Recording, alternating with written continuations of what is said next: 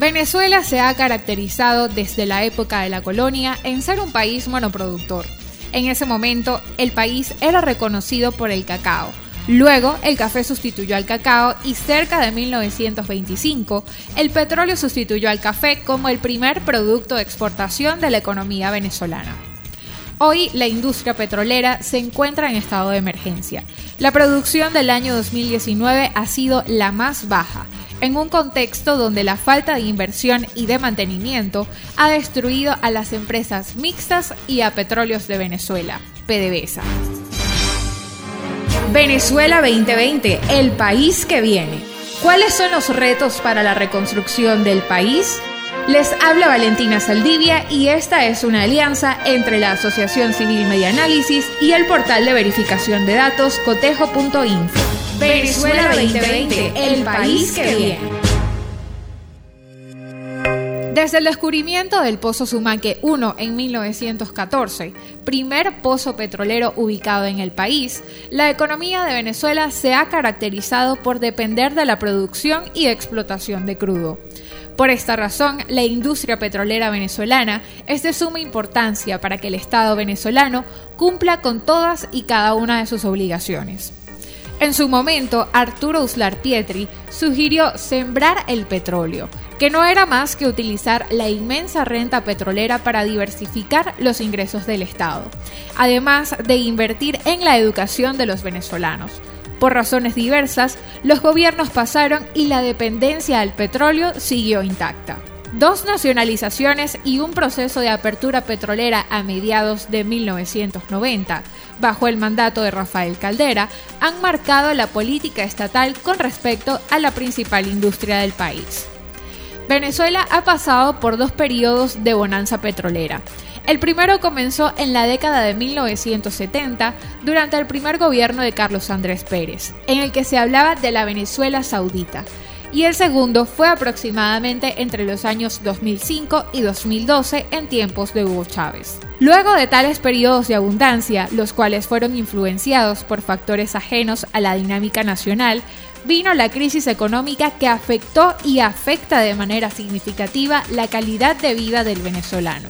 Actualmente Petróleos de Venezuela está deteriorada y su destrucción no ha sido causa de las sanciones aplicadas por Estados Unidos. Así lo plantea José Bodas, presidente de la Federación Unitaria de Trabajadores Petroleros de Venezuela. Hay sanciones efectivamente. Ahora, desde el 2005, nosotros los trabajadores hemos dicho, PDVSA se cae a pedazos por falta de inversión, por falta de mantenimiento. Hoy se destruyó la industria petrolera la realidad hoy es que es verdad que hay unas sanciones que afectan a la industria petrolera, pero la destrucción de la industria petrolera no es causa de esas sanciones. Asimismo, José Bodas manifiesta que la caída de la industria del petróleo se debe a que el gobierno no aplica las políticas necesarias, entre ellas el salario. Los salarios para los trabajadores oscilan entre los 3 y 4 dólares mensuales, dando cuenta de que PDVSA tiene una política de destrucción para los salarios. Producción petrolera en riesgo. De acuerdo con la revisión estadística de la energía mundial realizada por la compañía petrolera británica British Petroleum, para el año 1965 Venezuela era el tercer productor de crudo del mundo, superado solamente por Estados Unidos y la extinta Unión Soviética. En el informe mensual de la Organización de Países Exportadores de Petróleo OPEP, la producción petrolera de Venezuela para el mes de septiembre del año 2019 fue de 749 mil barriles de petróleo diarios, según fuentes oficiales, mientras que la calculada por fuentes secundarias se tasó en 644 mil barriles. Expertos aseguran que la producción petrolera del año 2019 ha sido la más baja, donde PDVSA ha disminuido sus niveles, y esto condiciona directamente la labor de la industria privada. Suraima González, ingeniero mecánico con experiencia en la administración de contratos, planificación y presupuesto de control de gestión, da cuenta de esta situación. Que este año la producción ha sido la más baja en años. Eso te impacta debido a que las empresas, si PDVSA produce menos, las empresas privadas tienen menos menos trabajo, menos ingreso. Es una biosíntesis. La privada no existe si no existiera la estatal. y la estatal no puede surgir sola sin el apoyo de la industria privada. Los dos se necesitan. Para Rafael Quiro Serrano, economista especialista en petróleo, desde el año 2011 se presenta una caída de la producción petrolera, debido a que no se tomaron las previsiones en la exploración y perforación, al éxodo de profesionales, a la deserción por bajos sueldos y el poco estímulo. PDVSA cuenta con una capacidad de refinación de 1.300.000 barriles, pero solo da cuenta del 10%. sea, que está endeudada, eh, su deuda externa sobrepasa los 85 eh, mil millones de dólares. Y bueno, eh, repito, últimamente ha, minguado un poco la caída, la, aceleración de la caída. Pero en todo caso, seguimos este palo abajo, como decimos, sentido yo, en cuanto a producción petrolera se refiere. De acuerdo con José Bodas, diversos factores afectan a la producción petrolera, como la inseguridad, la falta de recursos y de mantenimiento en los taladros para la perforación. La inseguridad hace que hasta han asesinado a trabajadores en los taladros. Entonces es una situación donde vemos que es una sistemática destrucción de la industria petrolera, de las reivindicaciones de los trabajadores en situaciones nunca vistas. La vivienda la destruyeron, la dotación de los implementos de seguridad y en consecuencia vemos que esto tiene un impacto en la economía y en el país. El camino a la recuperación.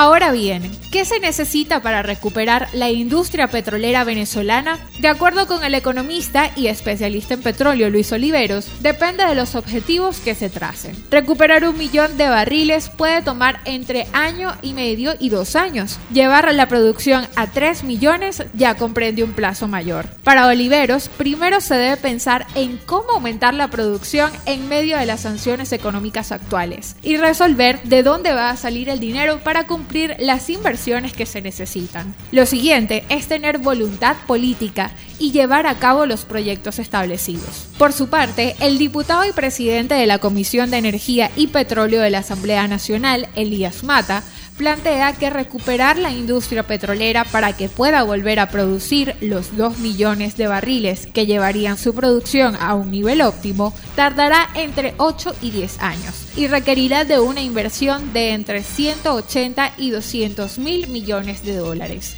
Rafael Quiroz presenta estimaciones en cuanto a la cantidad de dinero que se requiere para recuperar la industria petrolera. En este caso, para llegar a 3 millones de barriles diarios, se necesita una inversión de 250 mil millones de dólares, es decir, un promedio anual de 25 mil millones de dólares para poder levantar la producción petrolera en el lapso de 10 años. Además, plantea la administración de recursos necesarios para lograr la recuperación.